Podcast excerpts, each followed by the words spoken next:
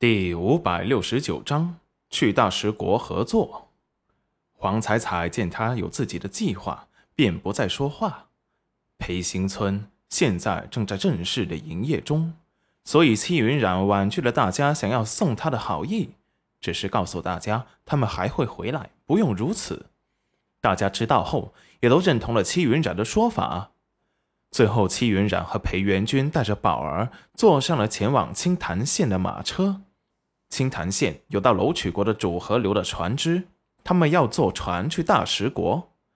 齐云染去大石国，主要是去合作，顺便去看看阿宇和孙姑姑。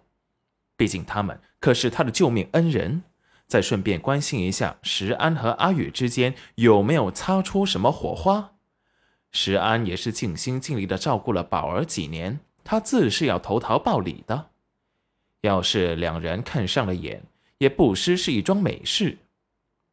让裴元君给石安做主，把人家阿雨姑娘风光的娶回来。戚云染如实的想着。一个时辰之后，他们已经到了青潭县。景轩给裴元君的封地不大不小，很多朝臣想说不合祖制也没有理由，毕竟只有一个县，历来除了皇族，很少有人会被封王和有封地的。就是赵亲王，也只是个头衔，并没有封地。有封地的这楼曲国，也只有裴元君这个贤亲王有。这也表示出景轩对裴元君的重视。一个小县，别人又不能有太多的反驳理由。裴元君并不在意这些。不过青潭县成了他的封地，他和娘子倒是好行事的多，做什么都很方便。比如让人准备商船去大食国，那梁县令被景轩提了一级，去了府城做知州，早就搬去了知州府。虽然梁县令政绩不怎么突出，但他的儿子梁玉生却考上了状元。景轩准备培养自己的势力，就提了梁县令的官职。县衙的人早就收到了官府文书，见着裴元军过来，立即热情地为他们准备了吃食，又立即安排了商船。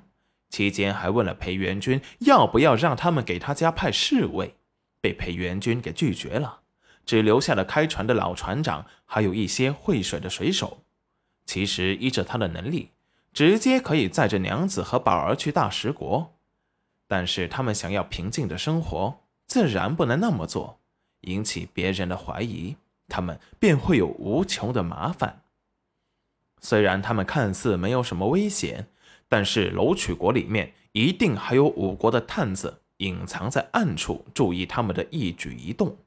特别是赵亲王和魏家，可是时刻盯着他的。只要他们不越界，他就不会出手。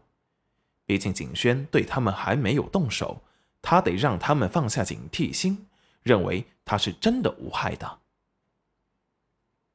戚云染和宝儿坐上船，他就时刻注意着宝儿。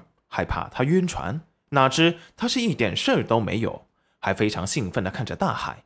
他从来就没有见过大海，看着海中时不时跳出水面的鱼儿，惊喜地趴在船尾看着。船长立即让戚云染他们快回来。鱼儿跳出海面，是因为水里没有空气，怕是要下雨了，所以立即让戚云染他们快回来。果然，戚云染拉着失望的宝儿回来时。天上就下起了大雨，连接成线，豆大的雨滴一颗颗砸在海面上，溅起一圈圈大小不一的水花。宝儿惊奇地看着老船长：“老爷爷，你可真厉害！”船长年纪偏大，脸上带着沉稳之色，头发里也夹杂着白发，身体适中。县衙的人给他们选了这个老船长，经验丰富。辨别方向的能力很强，躲避过很多次海上风险，还能观天象和预测风浪，已经在海上航行了四十多年了。